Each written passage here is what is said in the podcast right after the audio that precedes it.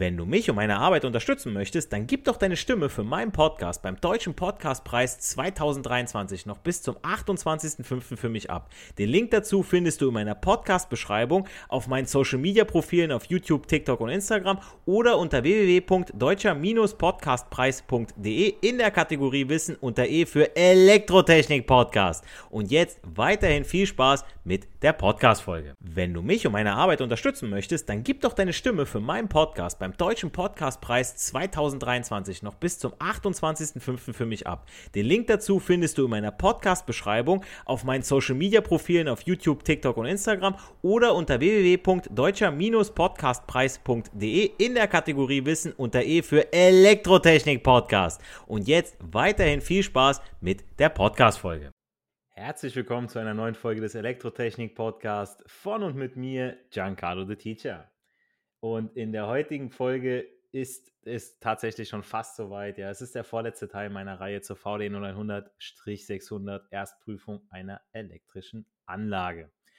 Wir haben uns, wie gesagt, schon zuerst um das Besichtigen, dann das Messen und heute kümmern wir uns um das Erproben der Anlage. Und bevor ich aber dazu komme, möchte ich noch ein, auf einen Punkt hinweisen, die unter Umständen je nach Anlage auch gemessen werden muss. Sprich, Fälle, die eben nicht überall auftreten, aber durchaus genannt werden sollten, meiner Meinung nach. Ähm, also wir kommen gleich zum Erproben. Erstmal nochmal eine Messung, die eventuell gemacht werden muss. Ja. Äh, kurz zur Erklärung, also zum einen werden in bestimmten Produktionsanlagen ja Drehstromverbraucher eingesetzt, die über eine definierte Drehrichtung, ja, wenn sich irgendwas dreht, ja, wie so ein Motor, muss dann auch eine gewisse Drehrichtung muss dann vorgegeben sein. Entweder rechts herum oder links herum.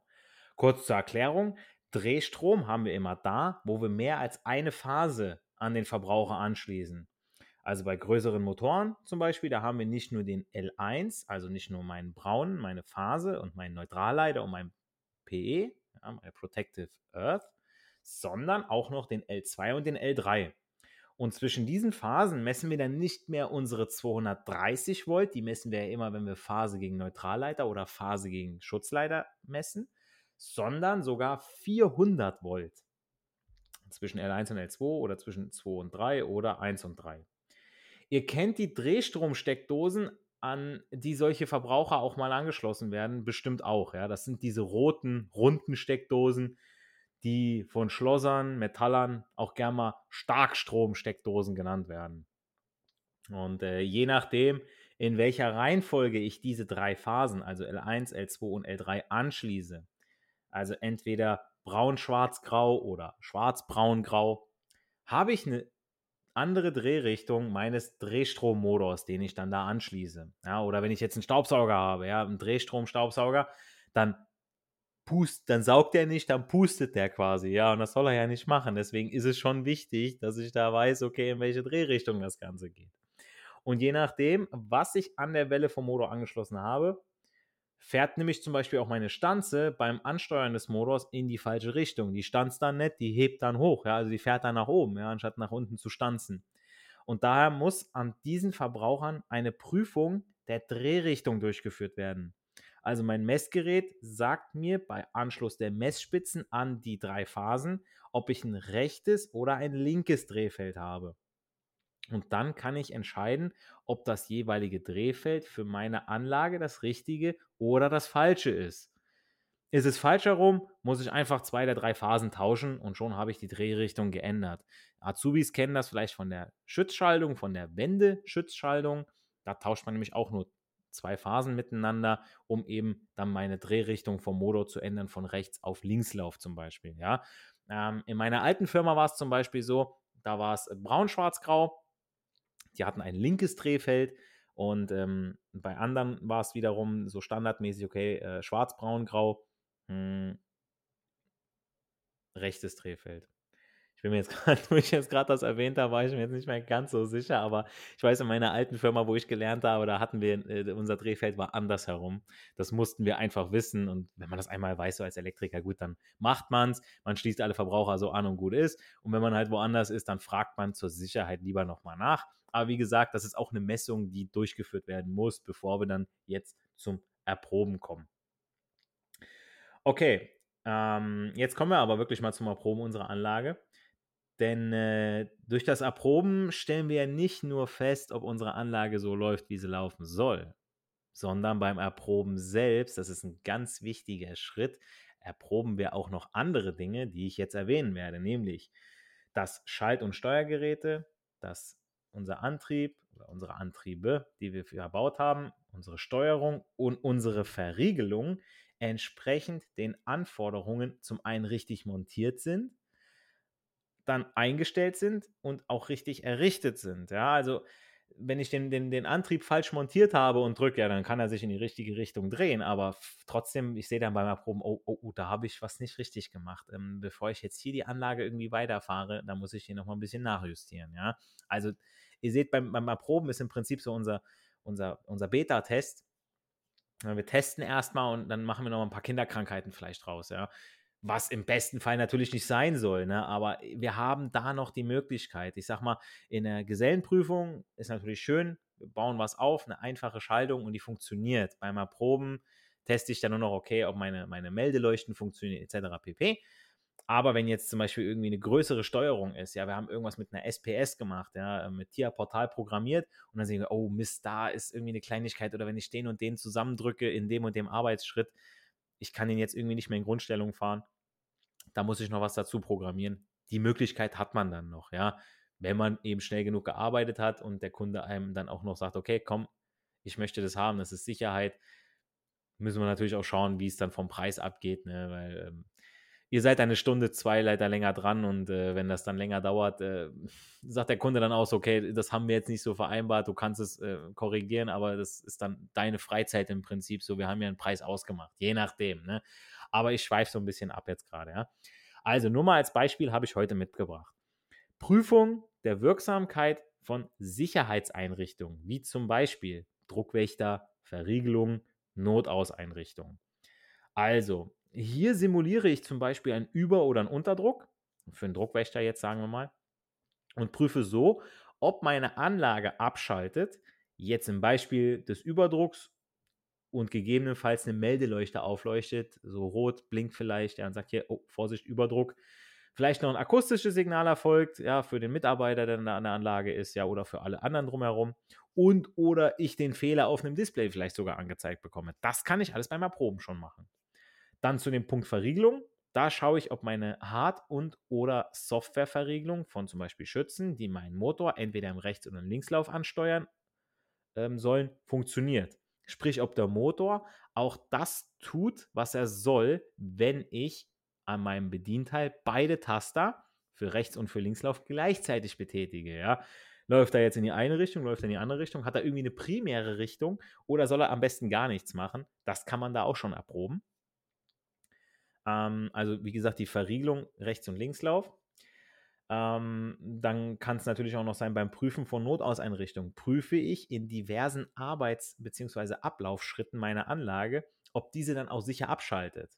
Ja, wenn ich den Notaus betätige und die, Antla und die Anlage entweder in Grundstellung fährt oder ich das Ganze im Handbetrieb machen muss, das wäre auch, für, auch eine Erprobung, ja, dass ich äh, in einer Schrittkette, also ein automatischer Arbeitsablauf, von mir jederzeit durch Umschalten vom Hand in den, äh, vom Automatik in den Handbetrieb gesteuert werden kann. Ja.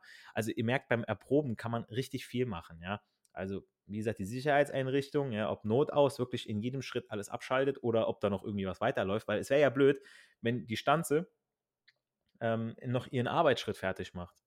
So, jetzt sehe ich, da ist ein Mitarbeiter, der packt gerade da in die Anlage rein und ich drücke den Not aus und die Anlage, ja gut, okay, ich mache das, das eine Teil mache ich noch fertig. So, ja, das eine Teil ist dann die Hand, ne? zum Beispiel, ja, oder der Mitarbeiter selbst. Ne? Und Leute, ihr merkt, äh, Sicherheit geht immer bei uns vor, ja. Das ist, hat immer oberste Priorität. Also wenn bei euch in den Anlagen die sicherheitstechnischen Vorrichtungen nicht funktionieren, wie sie sollen, dann könnt ihr einpacken also das ist das Wichtigste. Da gibt es nichts irgendwie, äh, ja gut, okay, Funktion ist doch gegeben, ja, okay, die Sicherheit, ja, das korrigiere ich noch nach, so egal. Nein.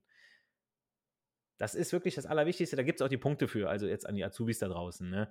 Deswegen gibt es da eben auch die Punkte dafür, ja, dass ihr dann gleich kapiert, okay, da ist irgendwie was wichtig. Ne? es muss im Prinzip, müsstet ihr das wissen, aber irgendwie müssen, muss, müsst ihr ja gelockt werden, so, ne? Und deswegen mit Punkten, mit Noten und so weiter. Ne? Aber wie gesagt, ich versuche euch das hier so ein bisschen näher zu bringen. Dann können wir beim Erproben noch eine Funktionsprüfung machen. Funktionsprüfung, aber nicht jetzt von unserer Anlage selbst. Das machen wir ja, wie gesagt, schon beim Erproben ja auch. Aber Funktionsprüfung zum Beispiel von RCDs und Isolationsüberwachungseinrichtungen durch Betätigen der Prüftaste. Haben wir in der letzten Folge drüber gesprochen oder auch in äh, der Folge noch im, im Vorjahr, ja, dass dadurch lediglich die mechanische Funktion unserer Betriebsmittel überprüft wird aber dass es dennoch wichtig ist, um zum Beispiel einen mechanischen Schwergang ausschließen zu können. Ja, also nicht, dass irgendwie, wir haben eine ältere RCD, okay, die klemmt irgendwie, da muss ein höherer Strom fließen, ne, anstatt 30 mA 35 mA und dass erst die RCD dann auslöst. Ne, und das wäre ja blöd, das wollen wir ja nicht. Ne. Ähm, wie ich in der letzten Folge schon gesagt hatte, ne, es darf auf jeden Fall nicht über die 30 Prozent kommen, also anstatt 30 mA 39 mA, wenn wir das Ganze mal 1,3 nehmen. Aber wie gesagt, das habe ich in der letzten Folge gesagt, nur du hast das hier nochmal kapiert. Die Funktionsprüfung folgt über diesen Taster. Dann Funktionsprüfung von Melde- und Anzeigeeinrichtungen. Da habe ich ja eben schon mal kurz angeteasert, ja. Wenn jetzt zum Beispiel mein Druckwächter Überdruck anzeigt oder Unterdruck, dass vielleicht eine Meldeleuchte aufleuchtet oder dass es auf dem Display angezeigt wird ähm, dann vielleicht von herngesteuerten Antrieben, dass wenn der Antrieb läuft, ja, dass das äh, äh, einsehbar ist. Okay, Anlage ein, okay, alles klar, da leuchtet irgendwas oder da blinkt was, Vorsicht, ja, Heck schwenkt aus, ja, ähm, sowas, ne, also ihr kennt es, ähm, das muss bei eurer Anlage natürlich auch geprüft werden, ja, das ist auch beim Erproben, ja, ähm, wenn irgendwie mein Motor Vollschutz ausgelöst hat, ja, der Motor ist zu heiß geworden, dass mir das vielleicht angezeigt wird, ja, ähm, wie ich eben schon gesagt habe, zum einen Meldeleuchte aufleuchten, wenn Fehler in der Anlage besteht und diese dann auch wirklich steht, ja, also wirklich anhält. Oder aber auch, dass die Betriebszustandsleuchte, Anlage ist in Betrieb oder Anlage ist gerade im Arbeitsvorgang, auch dementsprechend aufleuchtet, sodass es jeder bzw. der Anlagenbediener sehen kann, weil im Prinzip ihr baut die Anlage für einen Kunden und der setzt seinen Mitarbeiter dann dran und sagt, okay, alles klar, du arbeitest jetzt hier, ihr weist den dann ein. Wie gesagt, da kommen wir in der nächsten Folge noch zu mit Dokumentation, Einweisung und so weiter, was es da zu beachten gibt. Aber dass der sicher arbeiten kann. Ja, ähm, ihr müsst wirklich denken, so ihr, ihr seid Profi, ihr seid äh, Fachmann eurer Anlage, ihr übergebt das Ganze und ihr müsst das quasi dann auch dem, dem nächsten Kunden so erklären, weil äh, da ist vielleicht einer dabei, so der, äh, ja, nicht für einen Elektriker gemacht ist und dementsprechend ähm, das geistige Niveau ein bisschen drunter liegt und äh, dem müsst ihr dann verklickern, die Meldeleuchte, Vorsicht, die Meldeleuchte, okay, die Meldeleuchte, Finger da raus, ja, sonst Aua. Ne, so, so Sachen, das ist wirklich Fakt, leider ist es so. Ne, wir müssen das Ganze wirklich idiotensicher machen. Ja, dementsprechend, umso mehr Meldeleuchten und so weiter, natürlich nicht übertreiben. Ne? Die Dosis macht auch wieder das Gift, aber ihr versteht, wo ich hin will. Ja? Und erst wenn diese ganzen Punkte stimmen, prüfen wir den ordnungsgemäßen Betrieb und die Funktion der Anlage. Also ob die Anlage das tut, was sie soll. Erst die Sicherheit, dann die Funktion. Und das ist auch schon mein abschließender Hinweis für die heutige Podcast-Folge, denn äh, in der nächsten Folge schließe ich die Reihe dann der VD 0100-600 mit dem Dokumentieren und auch mit dem Einweisen von dem Kunden ab, sodass wir das Ganze am Ende auch rund haben. Ja, ihr merkt, es ist ein großes Thema, aber wenn man das einmal drin hat und das immer wieder gemacht hat, immer wieder äh, geübt hat, dann passt es, dann habt ihr das drin. Und es ist einfach ein wichtiges Thema. Ihr habt gemerkt, es sind mehrere Folgen, die ich jetzt dafür aufnehmen musste, weil es eben so ein großes Thema ist aber so kann man das leichter mal weghören. Okay, das habe ich verstanden, die Messung habe ich vielleicht verstanden. Die Isolationsmessung kein Problem, Airlow kein Problem, Schleifenbilanz kein Problem. Ich höre mir nochmal RCD-Messungen an, ich höre mir nochmal zum Erproben nochmal zwei, drei Sachen an. Vielleicht fällt euch ja noch was ein, was man beim Erproben alles machen kann. Das kann man so weit führen. Also ihr könnt es mir gerne ähm, unter den Hashtag Frag den Teacher, könnt ihr es mir gerne noch irgendwie was darunter schreiben in die Kommentare. Ähm, vielleicht habe ich was vergessen. Ich bilde mich auch immer ganz gerne weiter oder lasse mich eines Besseren belehren. Denn äh, es bleibt nämlich dabei, nicht für die Schule, sondern für das Leben lernen wir. Wir hören uns in der nächsten Podcast-Folge. Macht's gut, euer Giancarlo, the Teacher. Without the ones like you, who work tirelessly to keep things running, everything would suddenly stop. Hospitals, factories, schools, and power plants, they all depend on you. No matter the weather, emergency, or time of day, you're the ones who get it done. At Granger, we're here for you with professional grade industrial supplies. Count on real time product availability and fast delivery. Call clickgranger.com or just stop by. Granger for the ones who get it done. Wenn du mich und meine Arbeit unterstützen möchtest, dann gib doch deine Stimme für meinen Podcast beim Deutschen Podcastpreis 2023 noch bis zum 28.05. für mich ab. Den Link dazu findest du in meiner Podcast-Beschreibung auf meinen Social-Media-Profilen auf YouTube, TikTok und Instagram oder unter www.deutscher-podcastpreis.de in der Kategorie Wissen unter E für Elektrotechnik Podcast. Und jetzt weiterhin viel Spaß mit der Podcast-Folge.